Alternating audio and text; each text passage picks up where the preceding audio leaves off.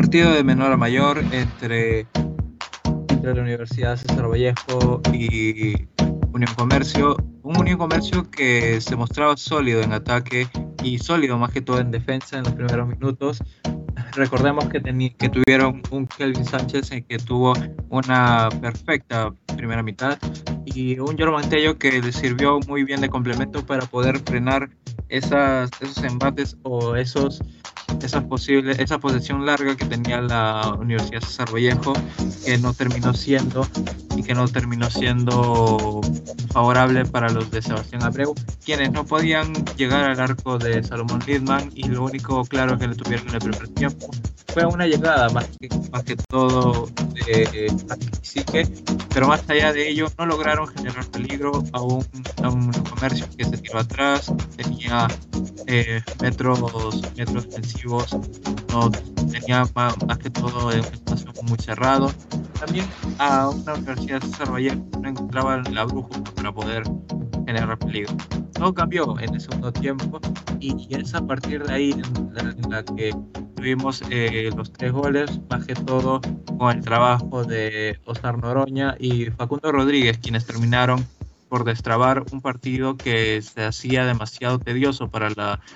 para la UCB y que terminó siendo favorable más que todo por el lado derecho, en el, ese lado en el que sufrió bastante de Nilson Vargas y más que todo el capitán del,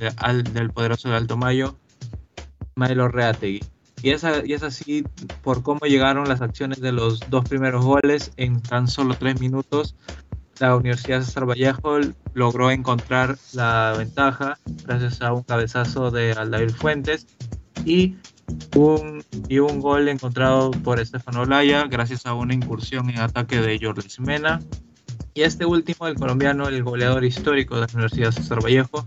terminó poniendo el tercero a los 81 minutos gracias a una gran acción individual de Osnar Noroña, quien junto con sus compañeros de que entraron de recambio, fueron importantes y decisivos para poder encontrar a una Vallejo que, que mostró una cara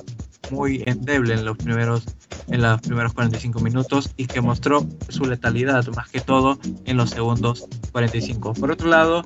el árbitro Michael Espinosa se mostró muy riguroso con las tarjetas amarillas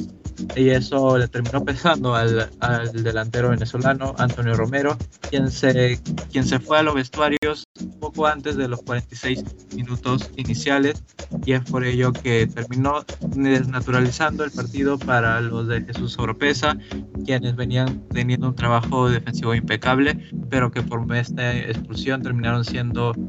eh, perjudicados de alguna manera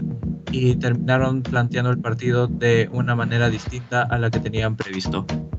Universidad Vallejo 3, Unión Comercio 1.